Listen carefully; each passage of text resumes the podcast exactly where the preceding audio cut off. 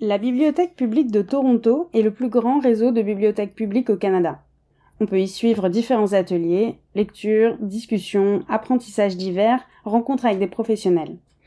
Ces ateliers sont donnés en anglais mais aussi en langue française. Et avant de vous parler plus en détail des programmes en français offerts par ce qu'on appelle la TPL, voici le témoignage enthousiaste d'une des participantes. En effet, Zoé a suivi plusieurs des ateliers d'écriture de Lamara Papitachvili.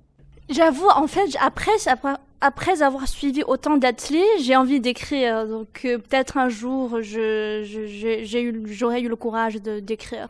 Oui, pour l'instant, je n'écris pas. Je pense que ces ateliers-là m'inspirent beaucoup euh, sur comment lire, comment lire les choses, pourquoi l'écrivain voulait écrire comme ça, quel message ils veulent nous donner, quelles émotions ils veulent partager avec nous?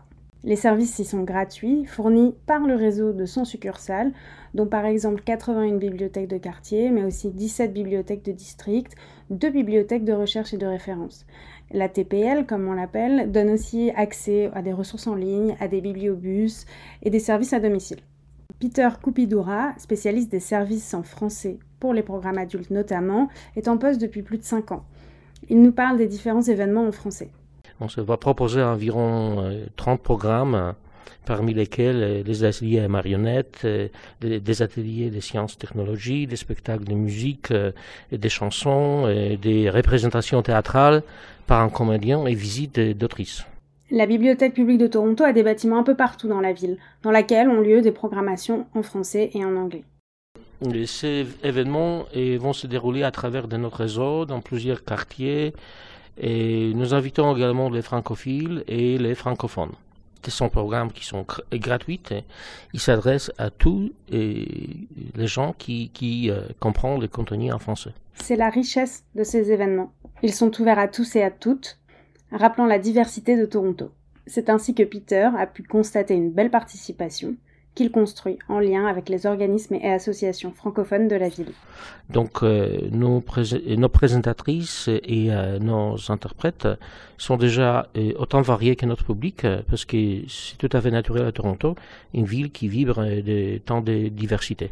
Je peux dire que les hum, participations assez solides et parfois, nous travaillons avec euh, différents euh, partenariats, comme l'Alliance française de Toronto ou euh, Saint francophone du, du, Grand Toronto, Association des auteurs de l'Ontario euh, français. Donc, et grâce à ces collaborations, nous, nous, nous sommes, nous, nous sommes capables d'attirer les gens de différents, différents groupes et différents types. Parmi tous les événements qu'il a mis en place, Peter nous en parle de quelques-uns. Il y a série de, de, de conférences d'art hein, qui sont faites par euh, Gilles Gentil, euh, qui est spécialiste d'art euh, contemporain, et c'est en programmation qui est faite en collaboration avec Alliance française de Toronto. Et la deuxième que je vais mentionner, c'est Atelier écriture avec euh, Lamara, euh, Papitashvili d'autrice d'ici, et ils sont euh, menés pour la deuxième fois. C'est en sixième, je pense, épisode euh, aujourd'hui. C'est centré sur, sur comment on peut structurer son histoire. Lamara Papitashvili anime plusieurs ateliers pour la ville de Toronto.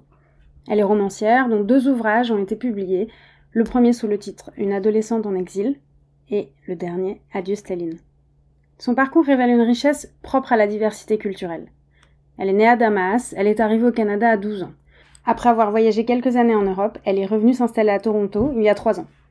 Lamara animait déjà des ateliers grâce à des associations francophones, et à la suite de son dernier roman, Peter lui a proposé d'animer des ateliers à la bibliothèque de référence. J'ai fait une série de quatre ateliers sur euh, écrire mon roman de, jeunesse.